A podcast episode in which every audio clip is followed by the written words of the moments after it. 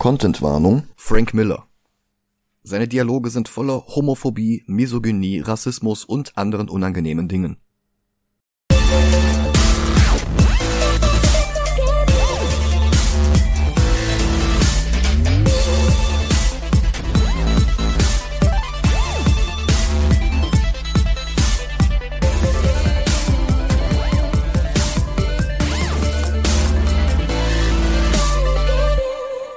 Hallo und willkommen zu einer neuen Episode Movie Gelantes. Hallo, Mein Name ist Michael Heide mein Name ist Dennis Kautz. und wir machen weiter mit dem Miller Merz. Yay. Nachdem Frank Miller seinen Durchbruch bei Marvel hatte mit Daredevil, Wolverine und einer Handvoll Spider-Man-Stories, hatte natürlich auch DC Interesse daran, mit ihm zu arbeiten. Und sie veröffentlichten von 1983 bis 84 seine Creator-owned Geschichte Ronin. Eigentlich hätte die auch bei Marvel rauskommen sollen, aber DC bot ihm mehr Freiheiten, also wechselte Miller den Verein. Ronin war ein faszinierendes Projekt, beeinflusst vom Manga Lone Wolf and Cub, der zu diesem Zeitpunkt noch nicht mal ins Englische übersetzt worden war, schuf Miller einen Cyberpunk-Albtraum mit einem im dystopischen New York reinkarnierten Samurai aus dem japanischen Mittelalter. Dieses Werk hätte schon 1998 von Darren Aronofsky, dem Regisseur von P und The Fountain, verfilmt werden sollen, aber daraus wurde nichts. Der Name Aronofsky wird uns in den kommenden Monaten allerdings noch ein paar Mal begegnen. Ronan beeindruckte DC so sehr, dass sie 1985 Miller in ihrem One-Shot 50 Who Made DC Great aufführten zum 50. Jubiläum des Verlages. Dabei hatte Miller außer Ronan noch gar nicht so viel für DC gemacht, aber wurde jetzt im selben Atemzug genannt wie Siegel und Schuster, Bill Finger, Adam West, Christopher Reeve, Neil Adams oder Marv Wolfman. Vorschusslorbeeren, die sich Miller mit seinem nächsten DC-Projekt dann aber auch verdiente. The Dark Knight Returns. Dem Comic, das Batman gleichzeitig gerettet und für immer versaut hat. In den Comics gab es das ungeschriebene Gesetz, dass Batman nicht alterte und laut offiziellem Kanon für immer 29 war. Und so musste Miller an seinem 30. Geburtstag feststellen, dass er jetzt zum ersten Mal älter war als Bruce Wayne. Darum war diese vierteilige Miniserie aus Millers Sicht der logische Endpunkt von Batmans Kreuzzug gegen das Verbrechen und der Schluss von Batmans Saga, den ihm die unendliche Seifenoper seiner regulären Comics nie bieten können würde. Batman durfte nicht alt werden, aber wie sähe das aus, wenn er es doch würde? Miller änderte einen Pitch von 1984, der gleichzeitig die Grundlage für sein späteres Werk Batman Year One bildete, komplett ab und verlegte die Handlung in ein völlig dystopisches, alternatives 1986.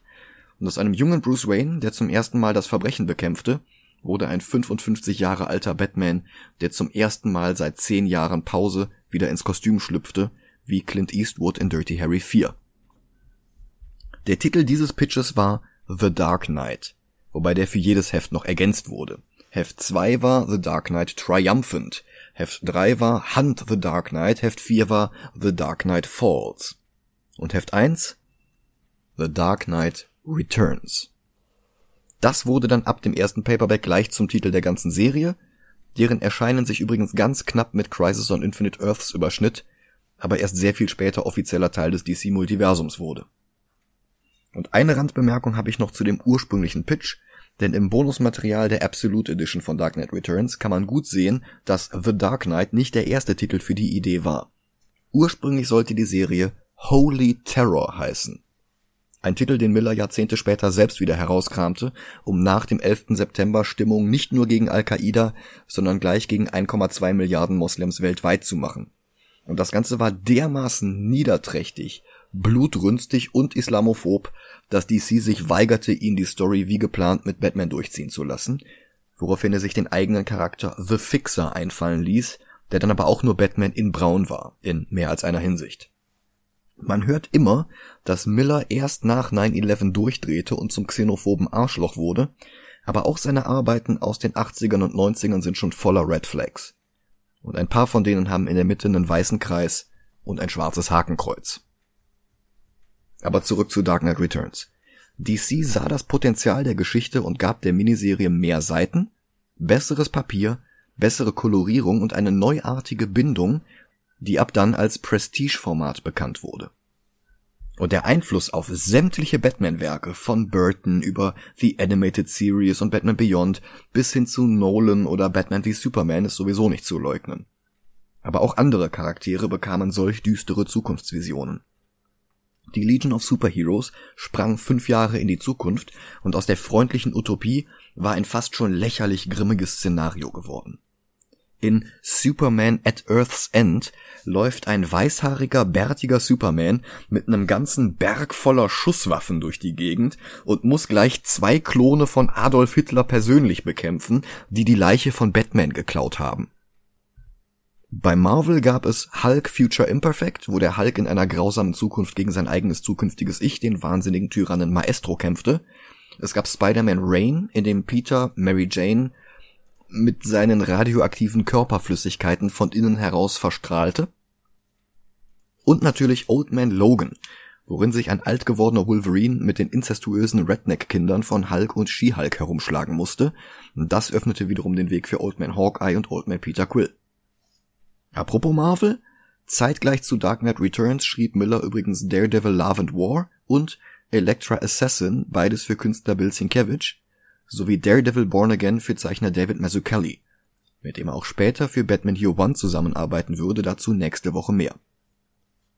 Ebenfalls 1986 erschien Watchmen, dabei hätten die beiden Werke nicht unterschiedlicher sein können.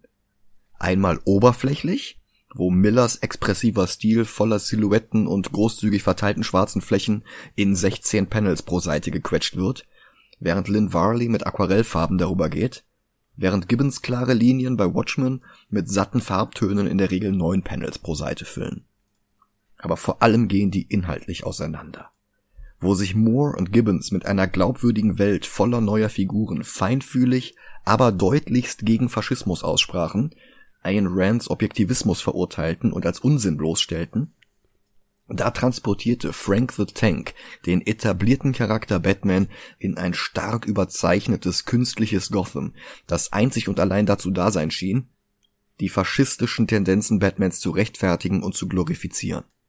Der Zweck, seine Stadt von degenerierten Verbrechern und von Liberalen zu befreien, heiligte die Mittel, und diese Mittel waren Gewalt, Folter, ein gottverdammter Panzer und das Ausbilden einer faschistischen Jugendbewegung, die sein Symbol als Uniform trug. Weil die progressiven Methoden der Linken wie Psychotherapie oder Sozialarbeit in der Welt von The Dark Knight nicht funktionieren. Dabei funktionieren sie natürlich bloß nicht, weil sich Frank Miller selbst dazu entschieden hat, das im Comic so darzustellen. Die Realität sieht anders aus.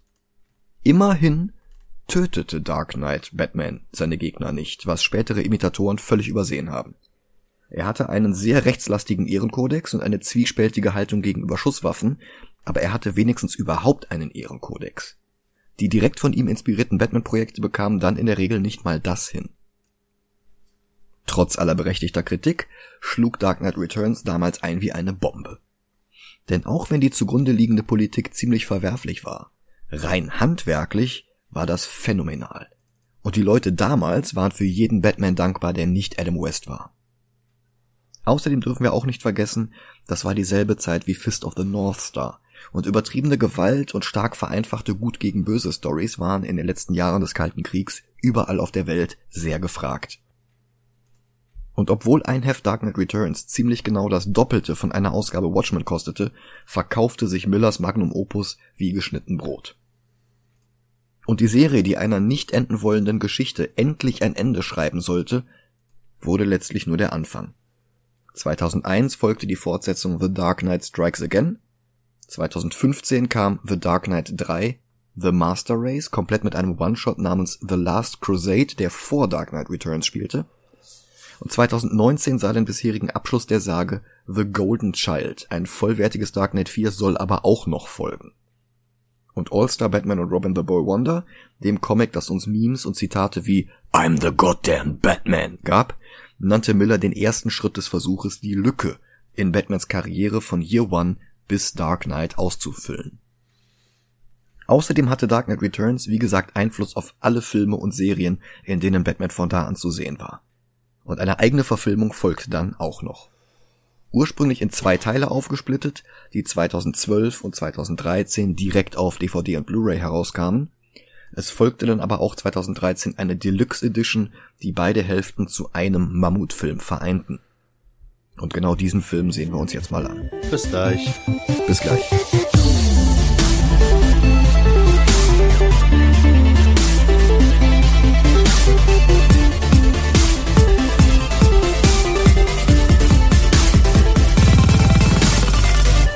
Und da sind wir wieder.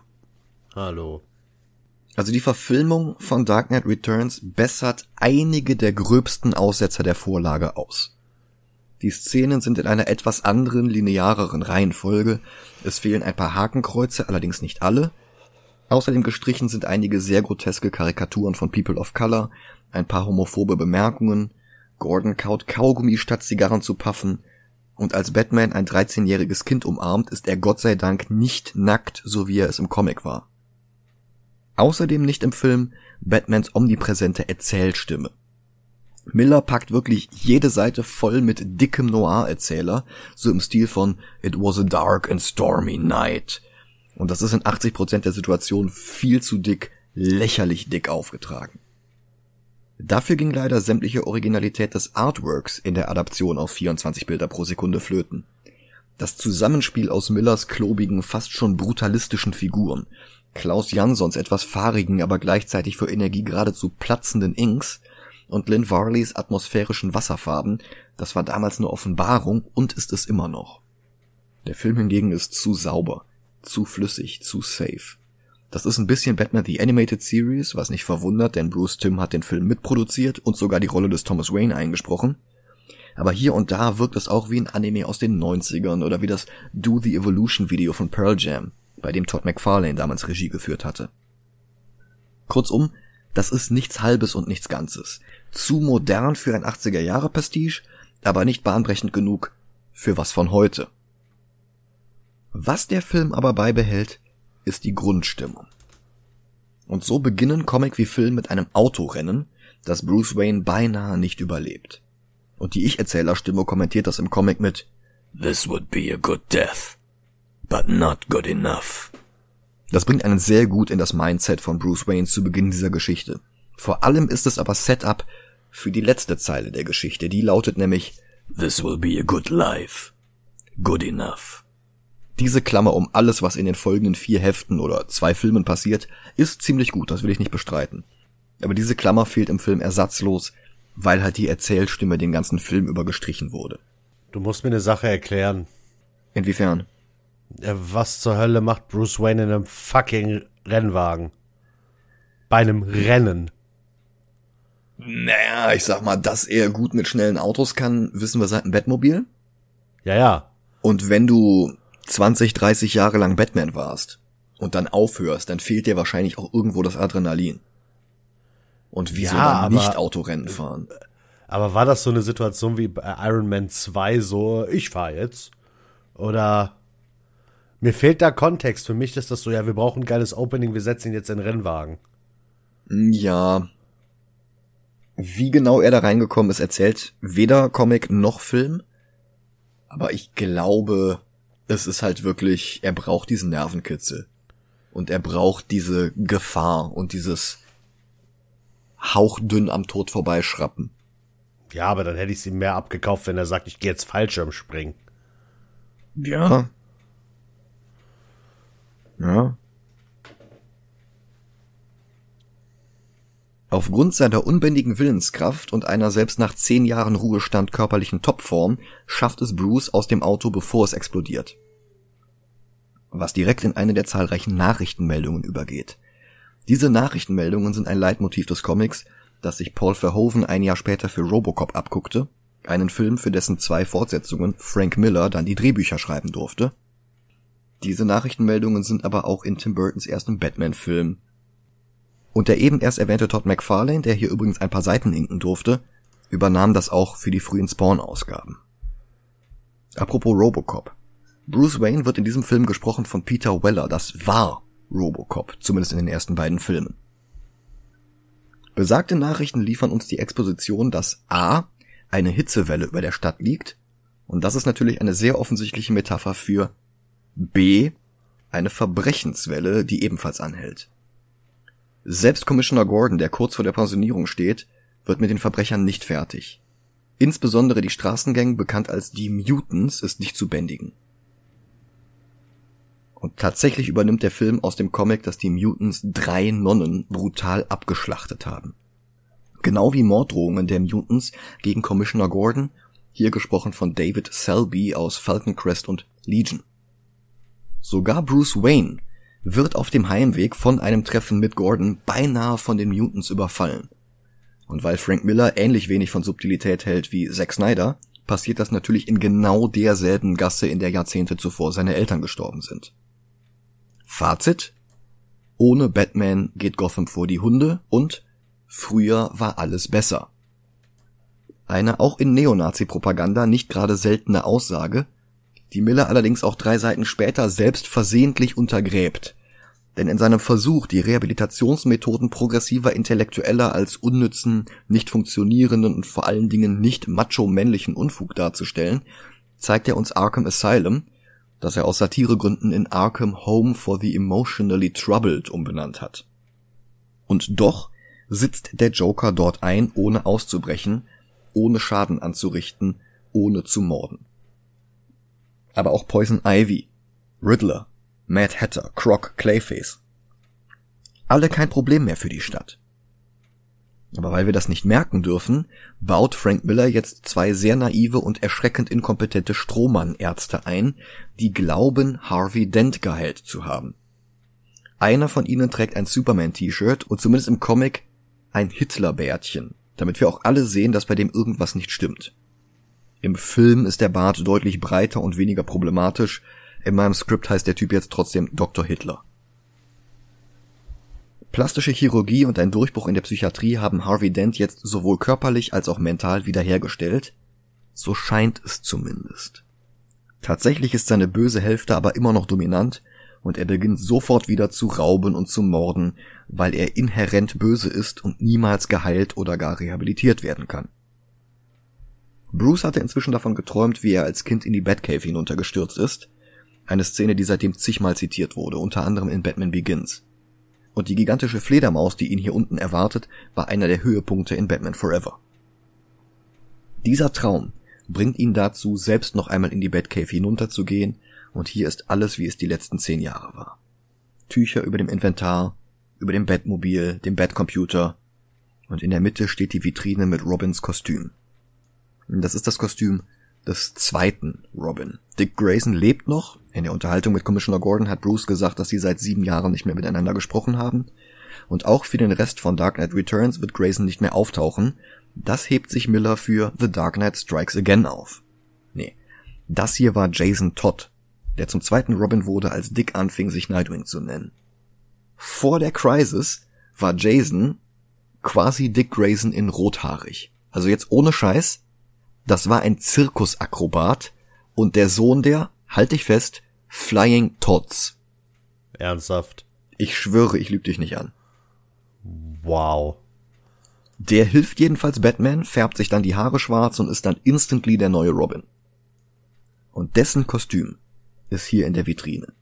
Und erst nach dem Ende von Dark Knight Returns wurde Jason an die neue Welt nach der Crisis angepasst. Und jetzt war er ein Straßenjunge, der Batman die Reifen vom Batmobil klauen wollte und den Batman dann unter seine Fittiche genommen hat, damit er einen guten Einfluss auf ihn haben konnte. Dann wurde Jason aber immer brutaler, warf irgendwann Verbrecher von Dächern, und seine und Batmans Methoden wurden immer inkompatibler. Die Leserschaft konnte ihn ohnehin nicht leiden, und als DC dann eine Telefonabstimmung schaltete, mit denen die Leute wählen konnten, ob Jason leben oder sterben sollte, stimmten sie mit nicht mal 70 Stimmen Unterschied für seinen Tod. Angeblich, weil irgendwer computergesteuert über 100 Mal für den Tod gestimmt hat, aber das lässt sich bis heute nicht nachweisen. Jedenfalls fiel die Aufgabe dann an Thanos-Erfinder Jim Starlin, Jason unter die Erde zu bringen in Anlehnung an Dark Knight Returns. Ja, und danach hatte Batman dann tatsächlich jahrelang diese Glasvitrine mit dem Robin-Kostüm in der Batcave, einer der ersten direkten Einflüsse Millers auf die Batman-Geschichten nach ihm. Und es wird nicht der letzte Einfluss bleiben. Es folgten dann noch weitere Robins, Tim Drake, Stephanie Brown, Damian Wayne und das sind nur die in der Haupt-DC-Continuity. Dann kehrte Jason von den Toten zurück auf die komplizierteste und dümmste Art, die man sich vorstellen kann, aber mehr dazu, wenn wir irgendwann Under the Red Hood sehen. Ein uralter, aber immer noch lebender Alfred bemerkt, dass Bruce sich den Schnurrbart abrasiert hat, den er sich während seiner Auszeit in Anlehnung an seinen Vater hatte stehen lassen.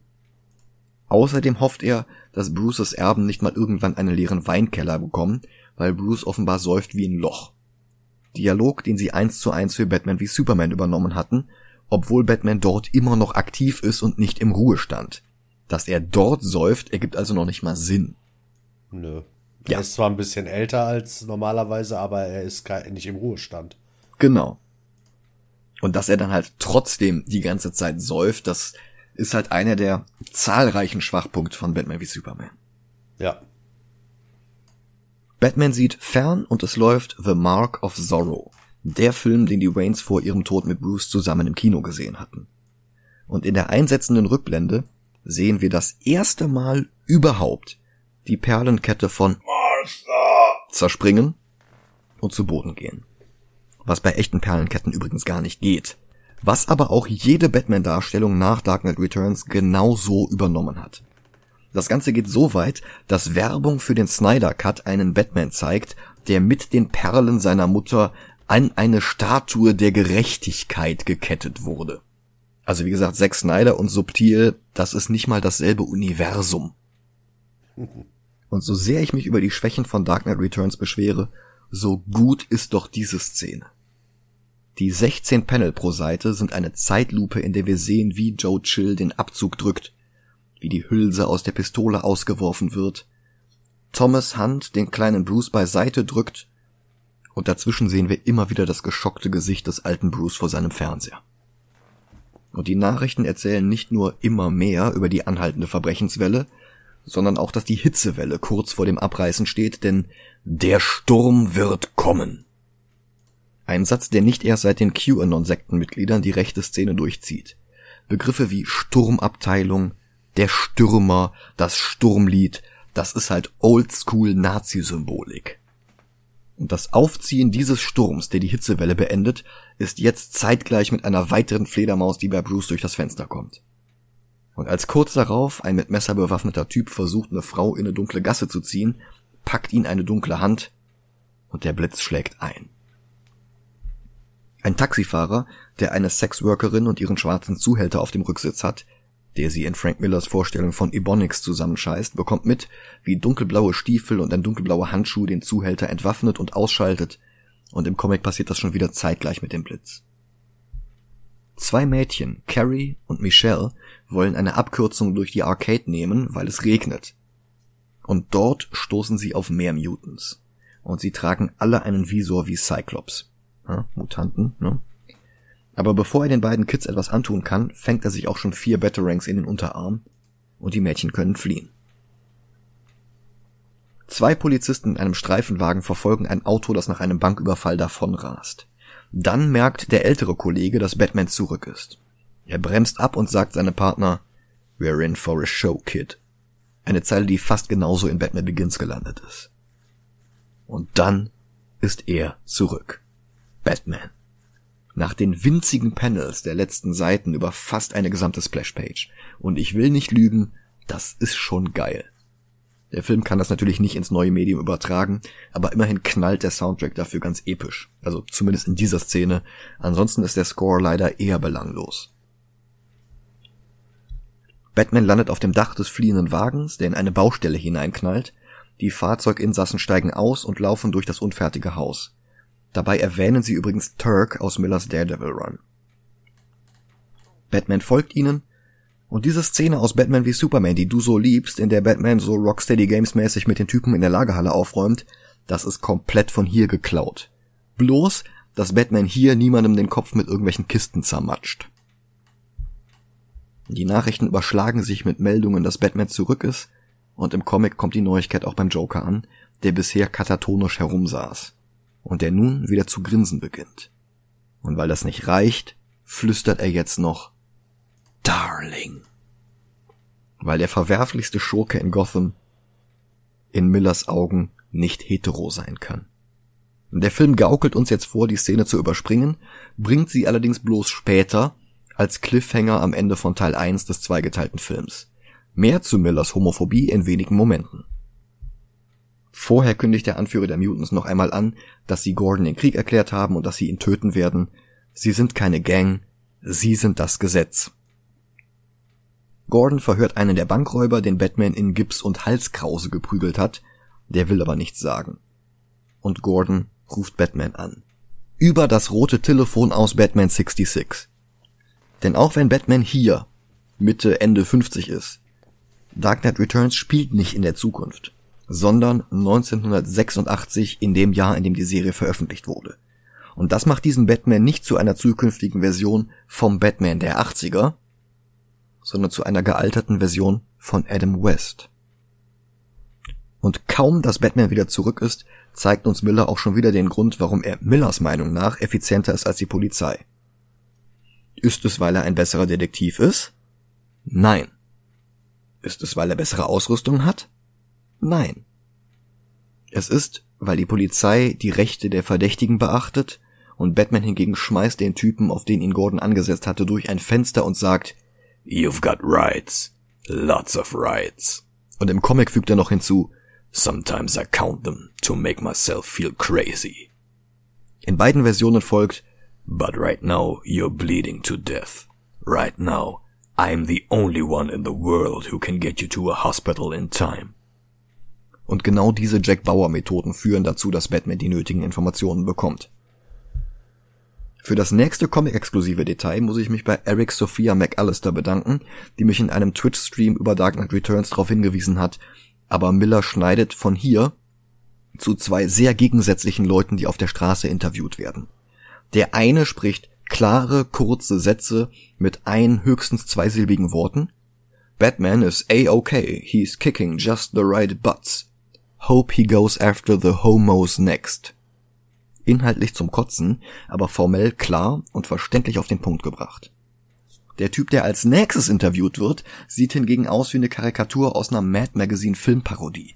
Und dass der sich gegen Batmans Methoden ausspricht, verklausuliert Miller hinter Bandwurmsätzen voller Fremdwörter, damit er arrogant und weltfremd klingt und damit man seine Kritik nicht ernst nimmt. Noch dazu gibt er an, gar nicht selbst in Gotham City zu wohnen, was seinen Appell, die Leute lieber zu rehabilitieren, direkt entwertet. Der hat ja keine Ahnung, wohnt ja nicht selber in Gotham. Dabei hat er recht. Miller framet es allerdings genau anders herum. Wer so verschachtelt redet, kann ja nur dummes Zeug sagen. Diese beiden Interviews sind im Film ein ganzes Stück nach hinten gesetzt und der erste Typ sagt statt Homos, I hope he goes after my landlord next. Und das wertet die Szene ungemein auf. Die anderen Kritikpunkte treffen allerdings auch auf den Film zu. Die Seite, die pro Batman ist, ist eindeutig die stärkere. Der Psychologe mit dem Hitlerbart faselt jetzt allerdings in beiden Fassungen in einer Talkshow von Batmans psychotisch sublimativen psychoerotischen Verhaltensmustern.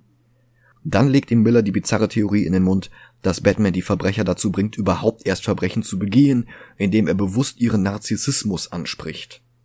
Weil Miller nichts von progressiven Ideen wie Psychologie, weil Miller nichts von progressiven Ideen wie Psychoanalyse hält. Gordon lässt das Bettsignal wieder auf dem Dach installieren und einschalten und dieses Bild am Himmel gibt Carrie, die gerade aus dem Fenster guckt, als Platzhalter für alle Bürgerinnen und Bürger Gothams wieder Hoffnung. Und Batman setzt seinen Holy Terror gegen die Verbrecher weiter fort.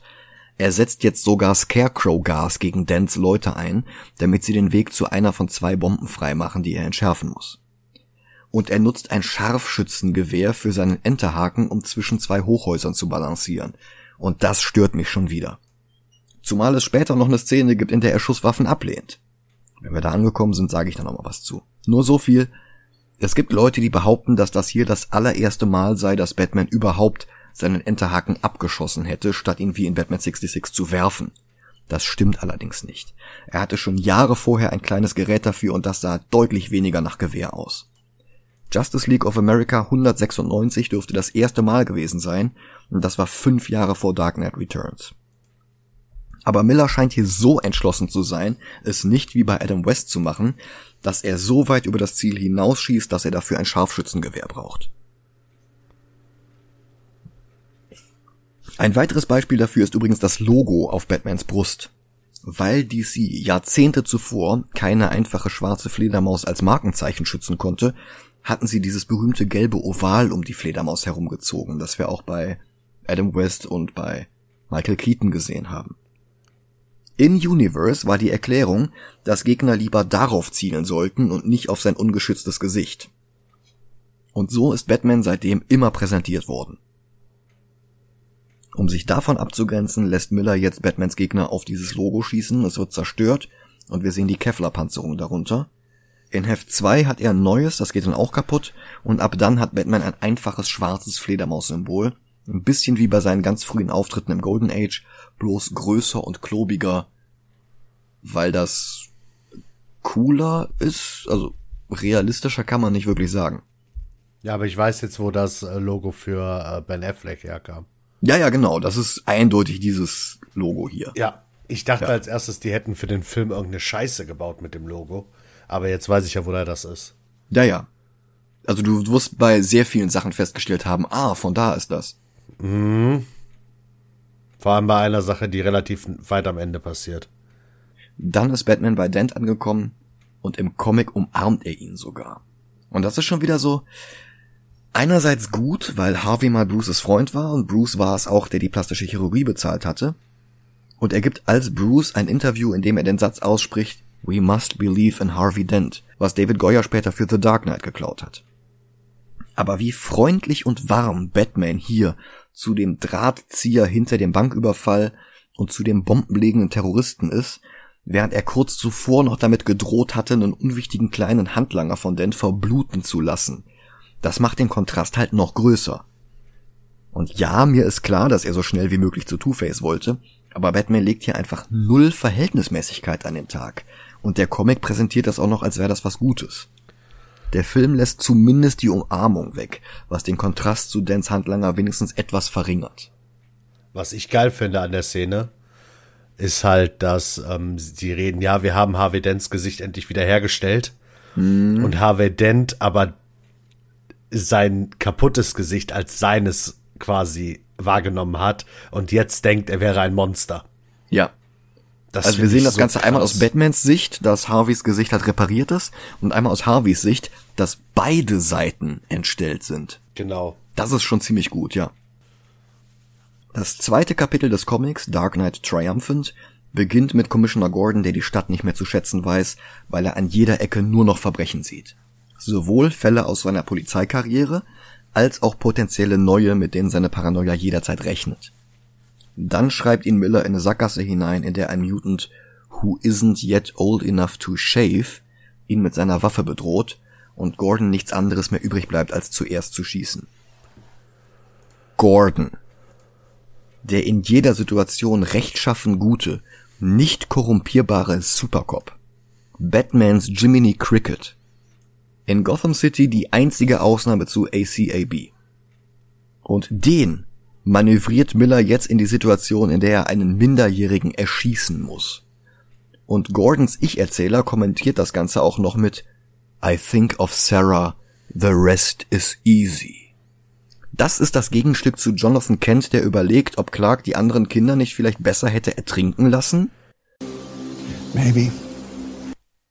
Das ist Superman, der Sort den Hals rumdreht, weil er zu denkfaul ist, sich einen anderen Ausweg einfallen zu lassen. Aber immerhin hatten die beiden nicht The rest is easy gesagt. Das hat der Film Gordon übrigens auch nicht, da haben sie sich diese Zeile für eine völlig andere Szene in der zweiten Hälfte aufgehoben. Stattdessen sehen wir den Mutanten mit seiner Flinte auf Gordon zielen, und dann schneidet der Film vom Inneren des Ladens, wo bizarrerweise auch Swamp Thing, wie vor Vendetta und Sandman Comics im Regal stehen, zu einer Außenansicht, und wir bekommen nur zwei Schüsse mit. Das ist sehr viel besser, die folgende Nachrichtenmeldung bestätigt dann aber, dass Gordon den Teenager erschossen hat. Die Silhouette von Batman, der auf einem Häuserdach umringt von Fledermäusen Wasserspeier spielt, ist dann aber wieder unfassbar stimmungsvoll und gut. Dass die Einstellung im Film fehlt, ist schade. Die Polizei jagt Batman jetzt und Carrie Kelly hat sich ein Robin-Kostüm besorgt und probiert es jetzt zum ersten Mal an. Batman selbst befreit erstmal ein entführtes Kind. Er nimmt einem der Mutants ein Maschinengewehr ab und schießt auf eine der anderen. Wobei er sie nicht tötet. Die Szene ist im Comic etwas ambivalent dargestellt, aber er scheint sie an der Schulter zu treffen. Wir sehen keine Schusswunde am Kopf. Und ein paar Seiten später zählt Gordons Nachfolgerin, Commissioner Yindel, ein paar der Verbrechen auf, wegen denen Batman gesucht wird. Einbruch, tätlicher Angriff, Gefährdung der Allgemeinheit. Mord oder auch nur Totschlag werden hier nicht aufgezählt. Und an einer anderen Stelle fährt Batman mit seinem Panzer durch Gotham und entscheidet sich bewusst dagegen, den Anführer der Mutants zu erschießen, weil er damit eine Grenze überschreiten würde, die er sich selbst vor 30 Jahren selbst gesetzt hat. Diese Zeile würde keinen Sinn ergeben, wenn er hier schon getötet hätte. Zack Snyder hat die Szene allerdings falsch verstanden und als Rechtfertigung dafür genommen, dass sein Batman tötet, denn das täte er in Dark Knight Returns ja auch. Am Arsch, Zack. Genau das nämlich eben nicht. Der Zeichentrickfilm versteht das auch und zeigt, dass er der Mutantin nur in die Hand schießt, damit sie ihre Waffe fallen lässt. Meiner Meinung nach immer noch schlimm genug, ein Batarang hätte es auch getan, aber ist halt nicht zu ändern. An dieser Stelle ist im Comic eine Szene, in der der Psychologe mit dem Hitlerbart vor laufender Kamera mit Lana Lang streitet. Der Film hat die aber wie die Szene mit Jindl erst später. Carrie Kelly trainiert in ihrem Robin-Kostüm. Im Gegensatz zu einem Hütchenspieler, dem sie im Comic einen Böller in die Hosentasche steckt, rettet sie im Film ein Pärchen davor, auf der Straße ausgeraubt zu werden. Ich vermute mal, weil Three Card Monty Trickbetrüger nicht mehr so allgegenwärtig auf den Straßen unterwegs sind wie vor 35 Jahren. Und noch etwas wurde für den Film geändert. Der General, der den Mutants unterschlagene Schusswaffen verkauft hatte, hat bloß eine Splashpage im Comic. Batman hält ihn in den Armen, eingewickelt in eine US-Flagge, die Pistole in seiner Hand raucht noch. Batman hat ihn offenbar zur Rede gestellt und der hat Selbstmord vorgezogen. Der Film hingegen zeigt die Konfrontation zwischen Batman und dem General. Und der verrät jetzt seine Motivation. Seine Frau ist todkrank, die Army zahlt ihre Arztkosten nicht und er brauchte Geld. Batman legt eine Pistole auf den Tisch und sagt, Nice way to end your career. Verlässt das Büro und wir hören einen Schuss. Dieser Einblick in die Beweggründe des Generals macht ihn menschlicher und nachvollziehbarer, als er es bei Miller war. Batman hingegen wird dadurch noch mehr zum Arschloch. Und dann fährt er mit seinem fucking Panzer durch die Gegend, auf der Suche nach den Mutants. Er findet sie auf einem alten Schrottplatz, liefert sich einen langen, harten Schusswechsel mit ihnen, springt mit einem fürchterlichen Grinsen heraus und beginnt einen Zweikampf mit ihrem Anführer. In Comic wie Film benutzt Batman übrigens ausdrücklich nur Gummigeschosse. Und dieser Zweikampf ist lang, brutal und anstrengend, und Batman zieht den kürzeren. Aber auch Carrie hatte den Weg zum Schrottplatz gefunden, weil sie ein Auto der Mutants verfolgt hatte. Und als der Mutant Batman beinahe mit einem Brecheisen totschlägt, womit wir noch ein bisschen mehr Foreshadowing für Jason Todd haben, dann geht sie dazwischen und rettet Bruce das Leben. Sie schleppt ihn zum Batmo-Panzer und leistet ihm darin erste Hilfe, schient seinen Arm und stellt sich als Robin vor. Sie kommen in der Batcave an und das ist der erste Film, den wir für diesen Podcast besprechen, in dem Batmans Trophäensammlung Teil der Cave ist. Der gigantische Penny, der T-Rex, der es nicht mal in Millers Comic geschafft hatte. Also beide sind seit Ewigkeiten nicht aus der Comic Batcave wegzudenken und ich warte immer noch drauf, dass ein Live-Action-Film das Zeug mal mitnimmt. Ja. Und jetzt bringt der Film die Szene mit Lana Lang und Dr. Hitler. Du musst mir auch kurz mal noch Sache erklären. Ja, gerne. Die Mutants sind nur eine Straßengang, das sind keine Mutanten, richtig? Das sind keine Mutanten, sie nennen sich nur so. Okay. Ich hatte bei dem Anführer irgendwie das Gefühl, dass das so eine Art Bane ist. Ich musste die ganze Zeit an Bane denken und dachte, vielleicht nennen die sich Mutants, weil die irgendwie mit Venom zu tun Nee, nee, nee, haben. Venom gab es damals noch gar nicht in den Comics. Das ist erst später Ja, eingeführt weiß worden. ich ja nicht. Ach so, ja klar. Aber hier, aber hier der Anführer von den Mutanten hat mich so an Bane erinnert. Also mich erinnert der an Killer Croc. Das ist Ja, halt so ein auch. riesengroßer Schrank. Der hat halt mehr Muskeln als irgendwas anderes und der hat seine Zähne so angespitzt.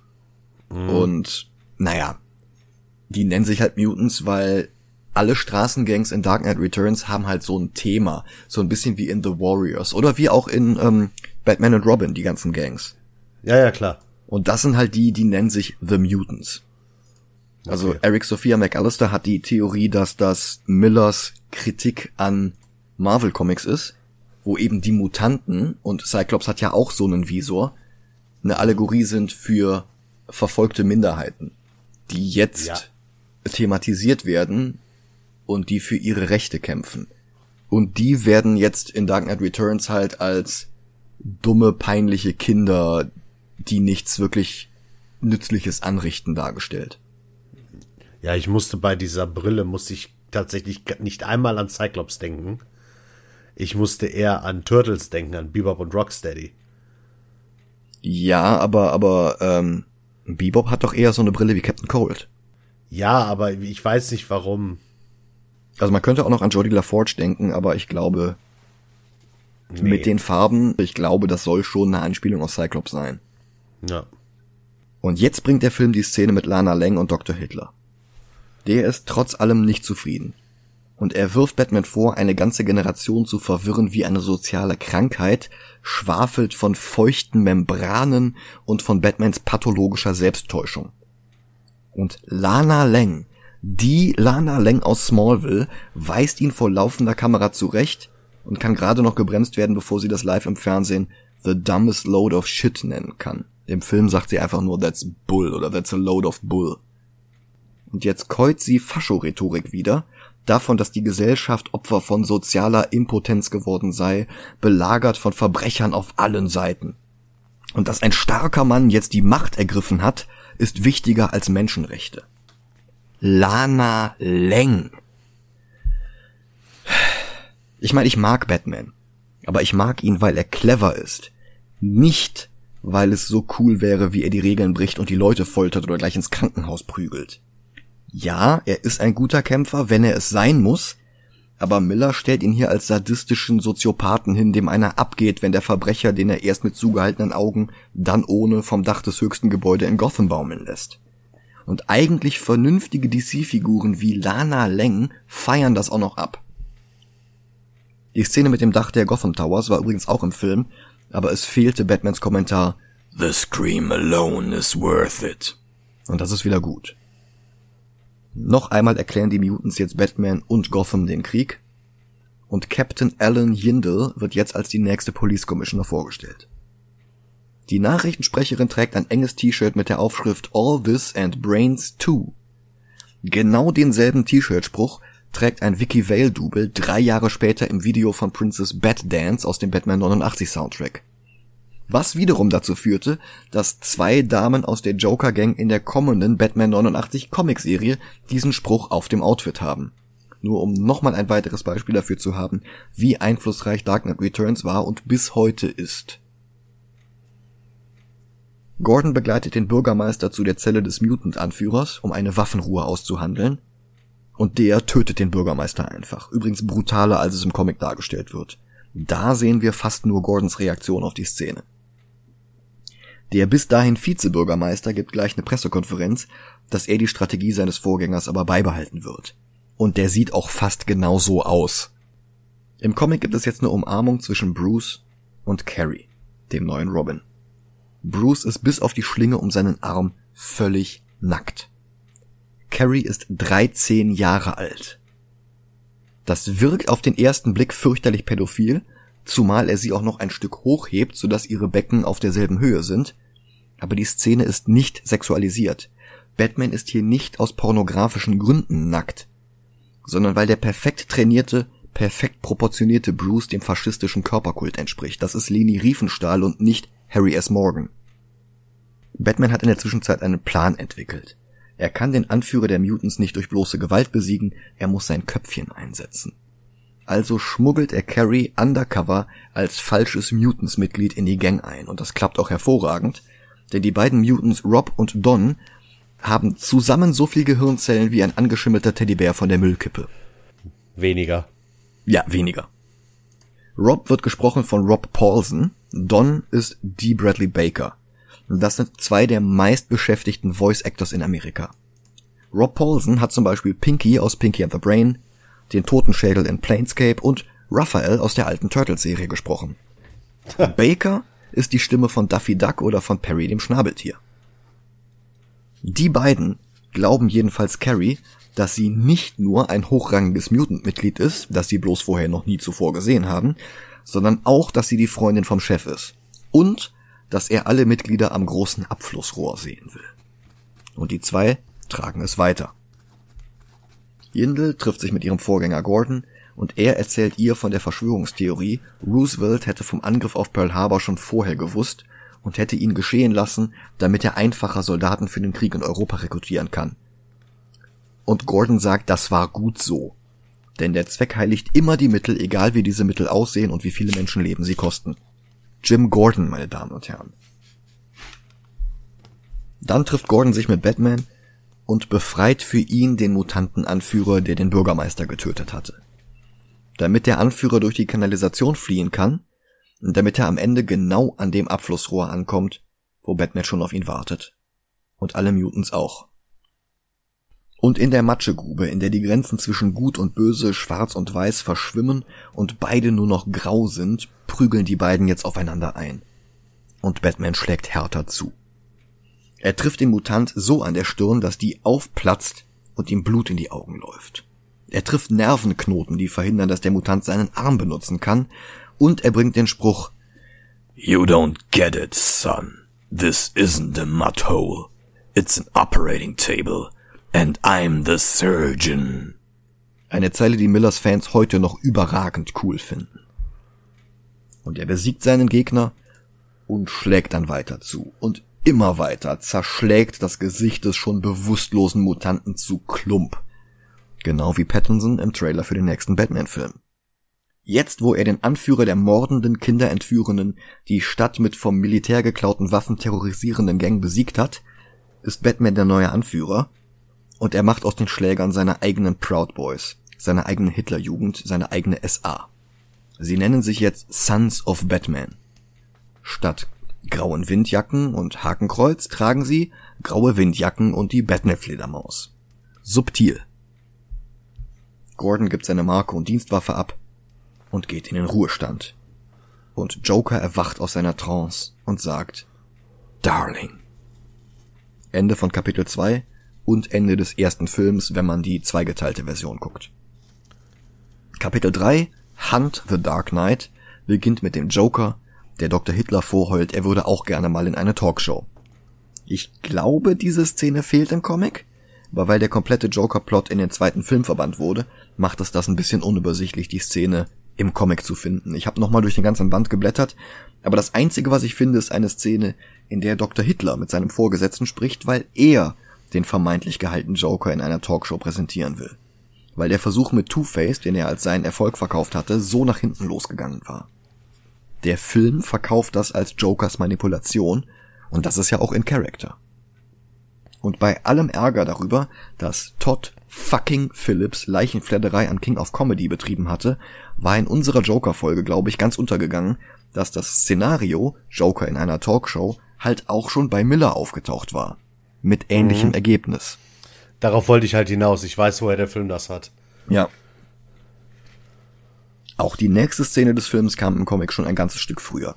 Ronald Reagan bittet seinen Schoßhund Superman, sich mal um die Sache in Gotham City zu kümmern. Danach erst geht es mit dem Anfang von Heft 3 los. Ein paar Neonazis rauben einen Schnapsladen aus und diese Neonazis sind Rob und Don von den Mutants die sich nicht wie die anderen den Sons of Batman angeschlossen haben, sondern Bruno, einer von Brigitte Nielsen inspirierten Nazi-Überfrau und die Freundin vom Joker. Die ähm, haben keine ich, gemeinsame Szene. Als ich den Film geguckt habe, ne? Mhm. Und sie aufgetaucht ist, ich dachte mir nur, was zum Fick ist das? Mhm. Wa warum? Mhm. Im Comic tragen diese drei Figuren insgesamt sechs Hakenkreuze. Im Film hat bloß Bruno welche, nämlich die über ihren Nippeln. Ansonsten ist sie oben ohne. Und das ist dieselbe Ästhetik wie vorher beim nackten Bruce Wayne. Ein perfekt trainierter, nackter Körper ohne jegliche Sexualität. Das ist schon wieder Riefenstahl. Der Schwerpunkt liegt auf den Muskeln und nicht auf den Geschlechtsmerkmalen. Körperkult statt Burlesque aber eine alte Säuferin kommt dazu wirft Batarangs und prügelt sich mit Rob und Don. Bruno kann fliehen, Batman, noch immer in Verkleidung, läuft ihr hinterher und gibt Carrie über Funk Bescheid. Die trifft Bruno mit einer Steinschleuder, was die arische Amazone aber nur wütend macht. Bruno läuft in ein leerstehendes Haus und Bat Granny folgt ihr. Und er droht ihr, sie in den Knast zu schicken, aber vorher will er wissen, was ihr Freund, der Joker, mit dem sie keine gemeinsame Szene hat, für seinen TV-Auftritt geplant hat. Zeitgleich dazu kommt jetzt Superman in Gotham an. Wirbelt ein paar DC-Comics von einem Kioskregal, das war übrigens im Comic auch so. Er rettet einen Blinden auf den U-Bahn-Gleisen vor dem einfahrenden Wagen. Im Comic ging der an Krücken, konnte aber sehen. Keine Ahnung, warum sie das für den Film geändert haben. Dann greift Superman in den Kampf zwischen Batman und Bruno ein. Er wickelt sie in ein paar Stahlrohre ein, raunt Bruce zu, dass die beiden reden müssen und fliegt davon.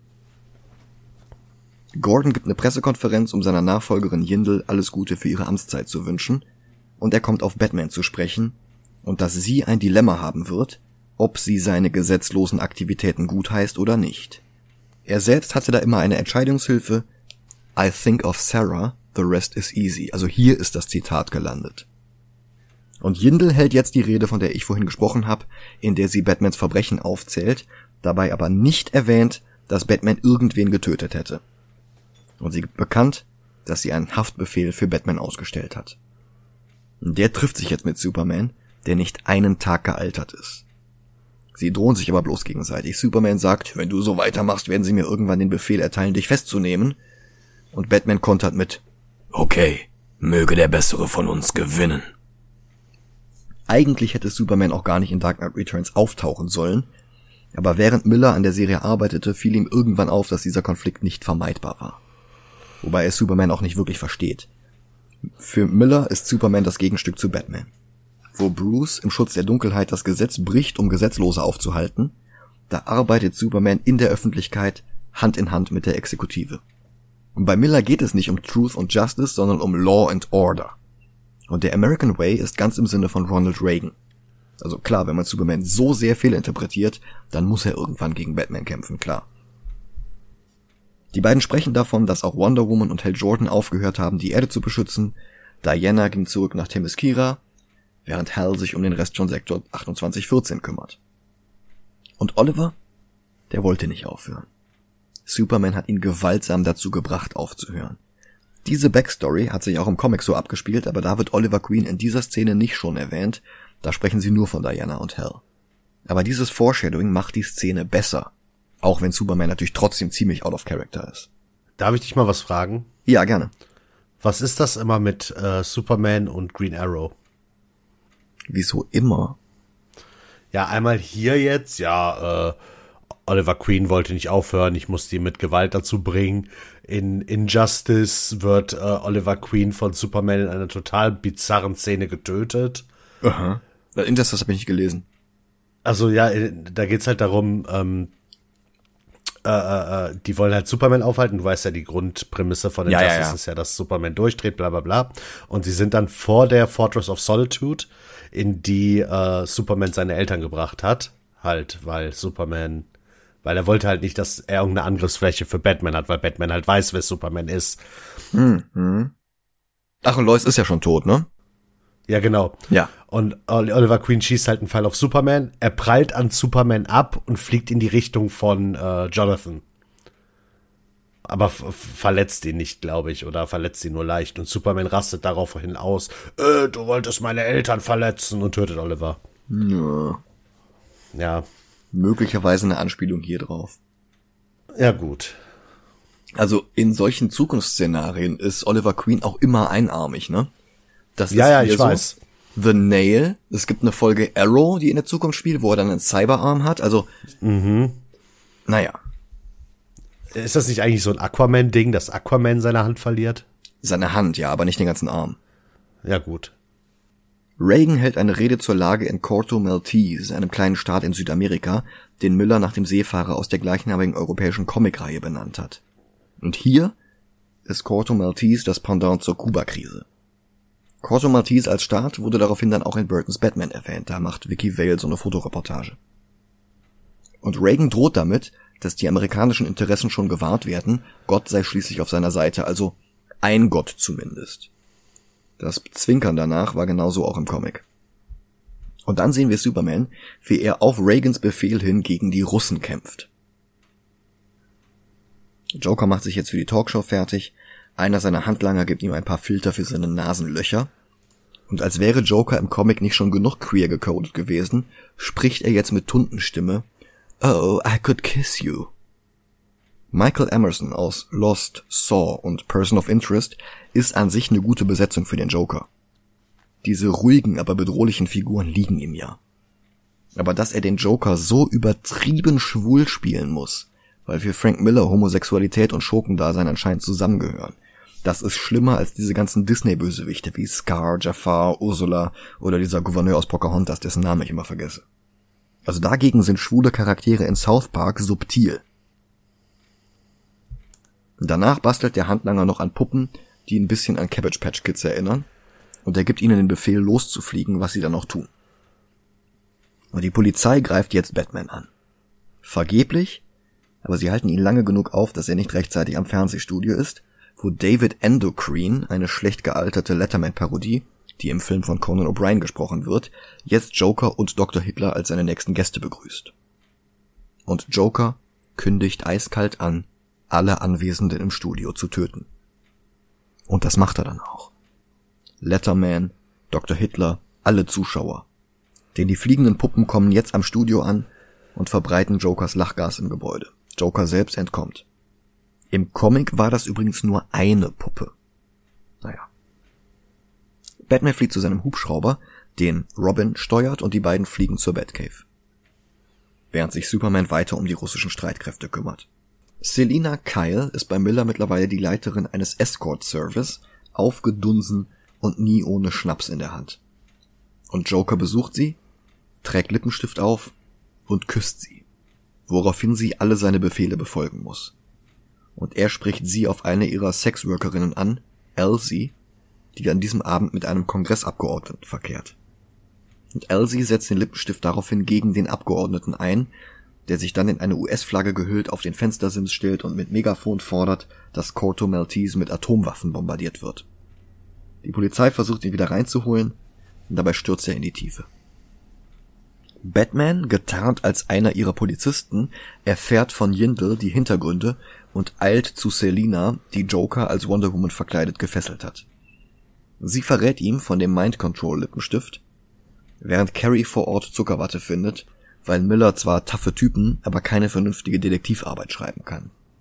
Und dieser mehr als plumpe Hinweis Jahrmarkt Zuckerwatte bringt Batman dann auf die Idee, zum Jahrmarkt zu fahren, also beziehungsweise zu fliegen mit einer ferngesteuerten Flugdrohne. Robin fällt beinahe in die Tiefe, aber Batman rettet sie, umarmt sie, diesmal zum Glück angezogen, und er nennt sie Good Soldier. Good Soldier. Diese Robin-Figur war übrigens eigentlich auch als Junge geplant gewesen. Aber John Byrne hatte dann Frank Miller überredet, mach da doch ein Mädchen draus, das ist vielleicht mal was Besseres. Letzten Endes macht es aber keinen Unterschied. Sehr viel Eigeninitiative oder Persönlichkeit hat Robin einfach nicht. An der Kirmes angekommen treffen sie auf Joker und seinen Gehilfen. Mittlerweile haben sie ein paar Chuckies mehr, die Robin jetzt entschärfen muss, während Jokers Q versucht sie umzubringen. Aber dann gerät er in die Achterbahnmechanik und stirbt. Batman und Joker prügeln sich drei Stunden lang über die halbe Kirmes, durch ein Spiegelkabinett und durch einen Tunnel of Love. Verstehst du? Weil Joker Batman liebt. Weil er schwul ist. Weil er ein Schurke ist. Also ich weiß nicht, ob du das verstanden hast. Miller ist hier sehr subtil. Ich finde es sowieso immer schade, wenn man dem Joker irgendeine Sexualität aufdrängt, außer Ja. Asexualität. Der hat keine. Richtig, er ist asexuell. Er interessiert sich nicht für Liebe, Sex oder sonst was. Er interessiert sich dafür, Chaos zu verbreiten. Genau. Und alles, Punkt. was irgendwie körperliche Nähe wäre oder sowas, das langweilt den. Ja. Was er will, ist Aufmerksamkeit, aber sonst nix. Die einzige körperliche Nähe, die vielleicht für ihn interessant ist, sind die Schläge von Batman. Ja, aber auch das nur, weil es Aufmerksamkeit ist. Ja, ja, eben. Ja, ja. Apropos Schläge von Batman. Dieser Kampf ist nicht sehr gut choreografiert, zieht sich dafür aber ewig hin. Ja. Und dann bricht Batman Joker das Rückgrat, aber tötet ihn nicht. Joker liegt gelähmt am Boden. Und dann bricht er sich selbst lachend das Genick, weil er weiß, dass sie Batman dafür den Rest seines Lebens jagen werden. Aber klar, Zack Snyder. Batman tötet in Dark Knight Returns alle Nase lang. Klar, sicher. Ja. Ende von Kapitel 3. Wobei das fließend in Heft 4 übergeht. The Dark Knight Falls. Die Polizei findet Jokers Leiche, die er selbst zu einer Brandbombe gemacht hatte, und jagt Batman. Der schießt mit einer Pistole auf einen Sprengsatz, um sich einen Weg aus dem Liebestunnel herauszuspringen. Dann flieht er vor der Polizei und es ist wieder Robin, die ihn mit dem Hubschrauber rettet. Und Alfred kümmert sich um seine Wunden. Die Sowjets haben sich inzwischen aus Corto Maltese zurückgezogen, kontern aber mit einer Atombombe. Superman muss sie aufhalten, wie in Superman 4. Und das ist so ziemlich der einzige Moment, in dem Millers Superman wirklich Superman ist. Er schafft es, die Rakete vom Kurs abzubringen und sie detoniert in der Stratosphäre über Gotham, wodurch den EMP alle Lichter ausgehen. Superman bekommt die Wucht der Bombe voll ab und sinkt zu Boden, völlig kraftlos, ausgemergelt wie ein Zombie. Er regeneriert sich, indem er die Sonnenenergie aus ein paar Blumen herauszieht, weil er das kann. Weil es Sonnenblumen sind. Mhm. Das hat so was von Dracula. Der geht durch dieses Feld und um ihn herum wird alles schwarz. Ich habe ein Déjà-vu. Ähm, Typhoid in Elektra. ja, genau. Ja, stimmt. Bruce kommt wieder zu sich, erkennt, dass es ein EMP gewesen sein muss und er steigt mit Carrie auf Pferde und reitet zu den Sons of Batman, mit denen er jetzt die Stadt beschützen will. Aber er nimmt ihnen eine Flinte ab und zerbricht sie, weil Gewehre die Waffen des Feindes sind. Das wäre an sich sehr in Character für Batman, wenn Miller ihn nicht in dieser Story schon drei oder viermal hätte Schusswaffen abfeuern lassen. Also von diesem ja. Scharfschützen-Enterhaken über diese fucking Maschinenpistole in der Geiselbefreiungsszene bis hin zu der Pistole, mit der er gerade eben erst den Tunnel gesprengt hatte. Millers Batman nutzt ständig Schusswaffen. Und klar, man kann sich jetzt damit herausreden, dass das hier ja nicht der reguläre In-Continuity Batman ist, aber das reicht mir nicht. Denn Miller trifft ja hier Aussagen über Batman als Ganzes, über Batman als Konzept. Das soll hier ja durchaus Batman sein. Ein gealterter Batman, aber der hat ja nicht plötzlich blonde Haare und ein rotes Kostüm oder was auch immer. Das ist zwar ein Elseworlds Batman, wobei, wobei es den Begriff Elseworlds noch gar nicht gab, aber für Miller ist das hier Batman. Und es ja. ist ein fürchterlicher Batman. Das ist Robocop oder Judge Dredd. Also tatsächlich brüllt er jetzt auch den Sons of Batman zu. I am the law. Mit der Stimme von Robocop übrigens. Naja. In Gotham eskaliert jetzt alles. Plünderer, Mutants, jeder gegen jeden. Und dann reitet Batman auf seinem Pferd in die Stadt, Robin und seine persönliche Hitlerjugend im Schlepptau. Und sie räumen auf. Auch Gordon ist vor Ort und er hält eine flammende Rede darüber, dass sie alle zusammenhalten müssen, wenn sie die Stadt retten wollen. Und er bringt sie dazu, zusammenzuarbeiten. Das ist nicht die beste Darstellung von Gordon, aber hier kriegt er so ein bisschen die Kurve. Und das dann hält jetzt übrigens in der Serie Gotham übernommen. Ach so? Also die haben ja äh, in der darf ich überhaupt Gotham hier spoilern oder? Ach mach in der letzten Folge, äh, letzten Folge, in der letzten Staffel Gotham ist, glaube ich, dieses No Man's Land Thema wird aufgegriffen. Das, äh, Batman ist 13? Und die ja. packen da schon No Man's Land rein? Also diese Serie Also wie gesagt, so ich habe ich hab keine Ahnung von No Man's Land, ne? Mhm. Und by the way, ich liebe die Serie Gotham. Irgendein Kamerad von äh, Jim Gordon wird halt dahin geschickt, um, ich glaube, alle Verbrecher zu töten, weil das in Gotham so nicht weitergehen kann. Und daraufhin schließt Jim sich mit den Verbrechern zusammen. Und es ist, dann hat er, glaube ich, auch diese Rede von wegen, wir müssen zusammenhalten, um Gotham, unser Gotham zu retten. Irgendwie hm, sowas. Verstehe. Dann hält auch Batman eine Rede und auch er stößt auf Gehör. Und diese beiden Szenen zeigt Miller im Comic übrigens nicht. Die bekommen wir nur indirekt mit durch Ich-Erzähler oder weil später andere Figuren die Ereignisse zusammenfassen. Der Film ist da besser. Eine Woche später sind die kompletten USA im Chaos versunken, lediglich Gotham City wahrt Recht und Ordnung dank Batman und seinen Proud Boys. Und Reagan gibt Superman den Befehl, sich um Batman zu kümmern. Bruce trifft sich inzwischen mit Oliver Queen. Auch der ist alt geworden und wie gesagt, im Kampf mit Superman hat er einen Arm verloren. Und deswegen will er immer noch Rache. Und er bietet an, Batman im Kampf gegen Superman zu unterstützen. Superman brennt jetzt mit seinem Hitzeblick eine Frage in den Boden. Where? Batman richtet seinen Blick zum Himmel und sagt nur Crime Alley. Dann kehrt er zurück zur Batcave, legt die Rüstung an, die Zack Snyder ihn später in Batman wie Superman tragen lässt, und er schluckt eine Pille, damit sie exakt eine Stunde später zu wirken beginnt. Und dann beginnt der Showdown. Mit zornigem Blick und roten Augen kommt Superman nach Gotham geflogen, wo Batman schon auf ihn wartet. Eingestöpselt in eine Straßenlaterne, weil er eben nicht Iron Man ist, sondern die Energie der ganzen Stadt gegen Superman braucht. Obwohl Superman durch die Atombombe geschwächt ist. Dann beschießt er Superman mit einer Schallkanone, gibt ihm Stromschläge und sie sechs schneidern sich ein paar Minuten lang die Fresse ein. Und ich bin es so leid, wenn diese zwei Figuren sich bekämpfen. Ich kann es echt nicht mehr sehen. Ich krieg das Kotzen dabei. Und ja, Miller kann nichts dafür, dass es so viele Nachahmer gab, aber er hat halt diese Dose der Pandora-Nummer geöffnet und DC bekommt sie seitdem nicht mehr zu. Ja. Dann greift Oliver Queen wie versprochen ins Geschehen ein und schießt einen Kryptonit-Pfeil auf Superman mit nur einem Arm aus der Luft in Batmans Panzer hineinfallend, den Robin jetzt steuert. Und wir bekommen eine Szene, die eins zu eins in Batman wie Superman ist. Superman fängt den Pfeil und nur die Spitze explodiert. Ja, ja, klar. Das ist eins zu eins Batman wie Superman. Ja, ja, natürlich. Weil der visionäre Regisseur Zack Snyder ja so viele gute eigene Ideen hat. Ja. Und dann prügelt Batman Superman das Gesicht blutig.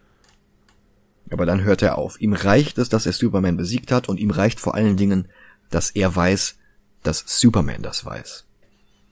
Und dann greift er sich ans Herz und stirbt. Übrigens zeitgleich mit Alfred, der vorher noch Wayne Manor angezündet hatte. Auf Bruces Beerdigung greift Selina Clark an, aber Gordon zieht sie zurück. Und dann verlassen alle das Grab. Bis auf Carrie. Und bis auf Superman, der jetzt Bruces Herzschlag hört. Ihr zuzwinkert und geht. Das ist die schönste Szene im ganzen Film. Das ist so fast das einzige Mal, dass Supermans wirklicher Charakter durchkommt. Ja. Die Pille, die Batman geschluckt hat, hat seinen Tod nur vorgetäuscht, so wie in Romeo und Julia. Denn jetzt ist er offiziell tot und kann mit Robin, mit Oliver, mit den Sons of Batman und den Mutants zusammen für Ordnung in Gotham City sorgen. This will be a good life. Good enough. Und Nachspann.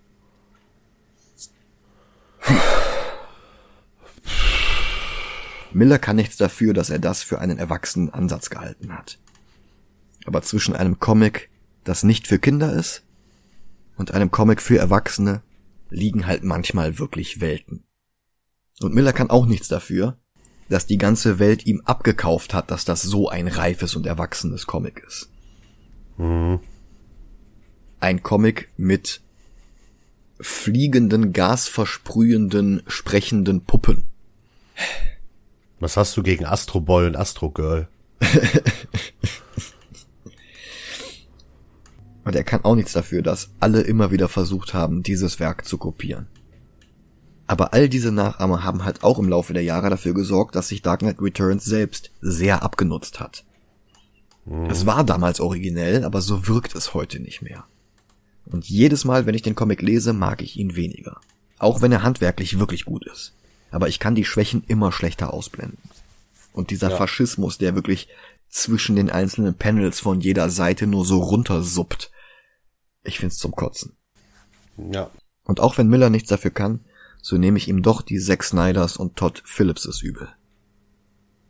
Vielleicht ändert sich das auch nochmal und in fünf Jahren feiere ich die Story plötzlich wieder als Meisterwerk, das ich die ganze Zeit missverstanden habe. Aber ich glaube es nicht. Der Film macht ein paar Sachen besser, behebt aber auch bei weitem nicht alle Schwächen. Und der sehr billige Animationsstil gleicht alle inhaltlichen Fortschritte wieder aus. Ja. Und das Ranken wird jetzt schwer. Weil er zuerst kam und bei allen Schwächen damals wenigstens originell war. würde ich ihn wohl über alle Snyder Batmans ranken. Und weil Superman zwar völlig falsch dargestellt wird, aber immerhin nur einen Bruchteil des Films auftaucht, würde ich ihn auch über Man of Steel schieben. Aber auch wirklich nicht weiter. Superman 3 ist bei allem Klamauk besser. Und das klingt jetzt verrückt, aber der Batman in Suicide Squad ist besser. Ja, weil es Batman Ben Affleck ist. Ja. Und Batman Returns ist zwar von Miller beeinflusst, aber so viel besser. Also ich würde vorschlagen, zwischen Superman 3 und Man of Steel? Ja, Ah, okay, dann sind wir uns einig. Ich hatte jetzt ich wäre noch, ich wäre noch weitergegangen. weiter nach oben oder nach unten? Ich habe, ich habe jetzt noch nichts gesagt über den Film, aber ich fand ihn furchtbar. Alles, ich bin nicht der größte Batman-Fan. Ich finde andere Superhelden finde ich bei weitem interessanter als Batman. Ähm, aber ich hasse den Batman in diesem Film. Ja. Ich hasse ihn. Der gibt mir das Feeling, das ist jetzt ein bisschen krass weit unten, aber The Dark Knight Returns gibt mir dasselbe Feeling wie der Joker. Ja. Ich habe bei beiden habe ich das Gefühl, als hätte ich jahrelang irgendwas anderes gelesen und die Leute, die Joker und The Dark Knight Returns gut finden, wären die, die Batman verstehen. Weil es ja anscheinend beides Sachen sind, die den Leuten gefallen. Du musst das im Kontext sehen. Damals, Mitte der 80er, hatten die Leute die Nase voll von Adam West. Von Batman 66. Von dem Comic Code Batman, der ja gar keine anderen Stories erzählen konnte. Die haben sich danach gesehnt, dass Batman mit ihnen mit erwachsen wird. Und da hat es gute Ansätze gegeben. Also Neil Adams hatte unglaublich gute Batman-Stories erzählt, mit Danny O'Neill übrigens zusammen. Ja, ich mag ja auch die, ähm, ich weiß gerade nicht von wem die Reihe ist, aber hier, ähm, äh, äh, äh, ähm, da hier DC Rebirth. Ich mag die Batman-Stories da drin. Von Tom King? Ja, genau. Ja, mit dem habe ich ganz andere Probleme. Ja, ich, ich mag die Stories da drin. Auch hier dieses, äh, dieser, ein Band heißt, glaube ich, I am Go, äh, nee, nicht I am Gotham. Doch, I am Gotham. Doch, doch, es gibt I Am Gotham, es gibt I Am Bane, I Am Suicide und Genau, dann fangen diese- die anderen Titel an, so War of Jokes mit Riddles und Genau, I am Gotham ist ja, glaube ich, der erste Paperback. ja, genau. den, den habe ich richtig genossen. Diese ganze Geschichte mit hier Gotham und Gotham Girl fand ich schwierig, weil ich nicht wusste, wo die Charaktere auf einmal herkamen. Hm, Das wird ja alles erklärt. Ja, ja, aber fand ich interessanten Ansatz. Und dieses äh, I Am Bane ist meiner Meinung nach der beste Paperback in der ganzen Reihe. Ähm, aber auf, wo ich, worauf ich hinaus will, ist halt, dass Joker und Dark Knight Returns sind so genau das Gegenteil von dem, was ich am Batman cool finde. Ja. Ja. Für mich ist Batman ist so eine Person, die ich auch jetzt mit dem Joker vergleichen möchte, weil beide, vielleicht irre ich mich jetzt und du sagst, ey, du hast einen Vogel, aber für mich sind Batman und Joker quasi nee, nicht ähnlich, sondern Gegenpole. Der Joker ist aufgedreht, hibbelig und sowas und Batman ist in sich gekehrt. Batman ist Ordnung und Joker ist Chaos. Genau. Ja. Und irgendwie ist Batman in Dark Knight Returns ist nicht Ordnung. Batman in Dark Knight Returns ist ein kleines fünfjähriges Kind auf einem Zuckerschock. Batman in Dark Knight Returns? Ja, der geht mir voll auf den Sack. Dieses, ähm, ich weiß, Batman ist nicht der, der jetzt zu Hause sitzt und ein bisschen chillt oder sowas. Aber irgendwie kommt er mir vor, als wäre der auf LSD oder so. Der ist mir zu aufgedreht für Batman. Also aufgedreht würde ich es nicht nennen, aber der ist halt, der geht halt mit allem zu weit. Ja, Also das ist nicht mehr die Mission. Alleine, dass der sich, allein, sorry, aber alleine, dass der sich mit dem Polizisten prügelt. Mhm. Wen willst du denn verarschen? Der hätte wahrscheinlich eine Schlafgasgranate oder so da reingeworfen und dann wäre gut gewesen. Ja klar.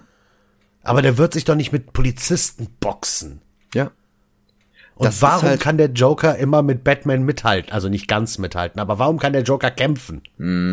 Vor allen Dingen, nachdem er zehn Jahre lang bewegungslos in einer Nervenheilanstalt gesessen hat. Ja. Da, der Joker wäre so einer, der wi- wird dann getroffen, keine Ahnung, und zaubert von irgendwo so eine Fake-Hand her und sagt, oh, guck mal, du hast mich disarmed oder irgendwie sowas. Das ist aber schon wieder der Nicholson-Joker, ne? ja, aber das, das ist für mich der Joker.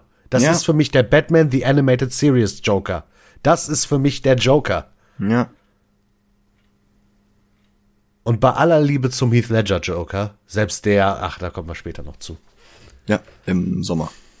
Ja, aber äh, wie gesagt, ich hätte ihn unten bei äh, Dragon Ball Joker und Watchmen gerankt. Uh, okay. Weil ich halt, wie gesagt, bei dem, bei Dark Knight Returns dasselbe Feeling wie beim Joker hatte. Ja. Dieses, das ist nicht mein Joker, das ist nicht mein Batman. Das ist auch nicht mein Joker und das ist auch nicht mein Batman. Aber er ist zumindest handwerklich besser. Also er ist nicht so, so dumm wie die Ja, ja. DCE-Filme. Aber wenn ich jetzt mal kurz den äh, Batman nochmal vergleiche aus äh, Dark Knight Returns und den Batman aus Batman wie Superman. Ähm, der Batman in Batman wie Superman, der ist nochmal, der ist nochmal ordnungsmäßiger. Ich weiß, der baut viel Scheiße. Aber er ist mehr Ordnung als der Batman in Dark Knight Returns. Und so schlecht Batman wie Superman auch ist, er hat an gewissen Stellen Batman richtig und das fehlt mir halt komplett bei Dark Knight Returns. Ja. Batman verkleidet sich als, ist das eine Frau, dann ein Mann in dem Das ist, glaube ich, eine alte? Frau. Vor allen Dingen, er muss ja quasi schon gewusst haben, dass die Faschos da den Laden überfallen wollen, um sich vorher zu verkleiden und dann im Laden zu positionieren. Ja, ja. Das heißt, er steht da hinterm Regal, während die eine Waffe auf den Ladenbesitzer halten. Also wenn Batman Pech gehabt hätte, dann hätten die den erschossen. Und Batman hätte unter Ja, daneben eben. gestanden. In einem Kostüm einer alten Frau. Wie peinlich wäre das denn gewesen? Und auch dieses, äh, wenn der Ladenbesitzer da steht mit der Waffe und Batman zu ihm sagt, drück ab und ich komm für dich wieder. Das fand ich wiederum gut. Weil Batman nicht will, dass die Leute getötet werden. Batman will, dass die Leute rehabilitiert werden. Ja, aber will Batman einem Ladenbesitzer, der in dem Film jetzt, ich weiß ja nicht, was der Ladenbesitzer sonst drauf hat, aber würde er so einem Menschen drohen? Ja, Na, Batman ist Einschüchterung in Person. Batman kann nicht anders außer Intimidation. Ja, aber ich bin mit, ich bin mit dem pra Platz einverstanden, den du gesagt hast. Okay, okay. Nächste Woche wird's auch besser. Dann sehen wir nämlich die zeitlosere und besser gealterte Miller Batman Story. Year One. Bis dahin, macht's gut. Danke fürs Zuhören. Ciao, ciao.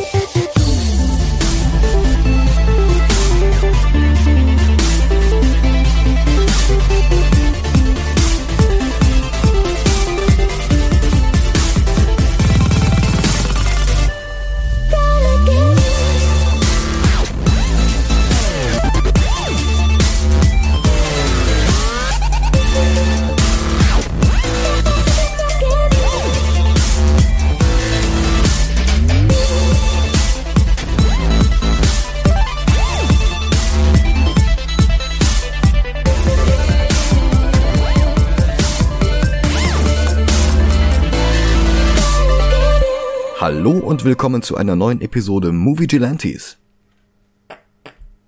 Mein Name ist Michael Heide. Hi. Mein Name ist Dennis Kautz. Was denn? Entschuldigung, ich muss einmal kurz lachen. Ich lache aus einem Grund, der eigentlich total scheiße ist, wegen deiner Content-Warnung. Und zwar dachte ich tatsächlich, du sagst jetzt Content-Warnung. Frank Miller. Und dann sonst gar nichts mehr. Ja, das dachte ich gerade und musste so lachen. Okay, dann lass uns das danach vielleicht nochmal einsprechen ohne Lachen. Das ist sonst. Äh, Ja, ich habe nicht wegen Ich deiner weiß, ich also weiß. wegen dem, ne? das ist auch eine schöne Idee. Ja, musst du machen bei äh, Justice League. Content-Warnung. Zack Snyder. Zack Snyder. Das können, ey, wir haben in zwei Wochen haben wir einen Film von Frank Miller und Zack Snyder. Nee, in, in drei Wochen. Was? Ja, 300. Ach du. Da haben sich echt zwei gesucht und gefunden. Er rettet einen Blinden auf den U-Bahn-Gleisen vor dem einfahrenden Wagen. Im Comic ging der an Krücken, konnte aber sehen. Keine Ahnung, warum sie das für den Wer ist Film geändert Superman? haben. Was? Superman. Ja, ging an- Superman ist im Comic blind. Nein, der Typ auf dem Gleisen. Ja, ja, ich habe das schon verstanden, aber das war gerade so gut. Superman rettet den Blinden auf den Gleisen. In den Comics hat er überhaupt übrigens Krücken. Ach so, Superman hat also Krücken. Ja, ja, klar. Er geht am Stock, weil er das Buch gelesen hat.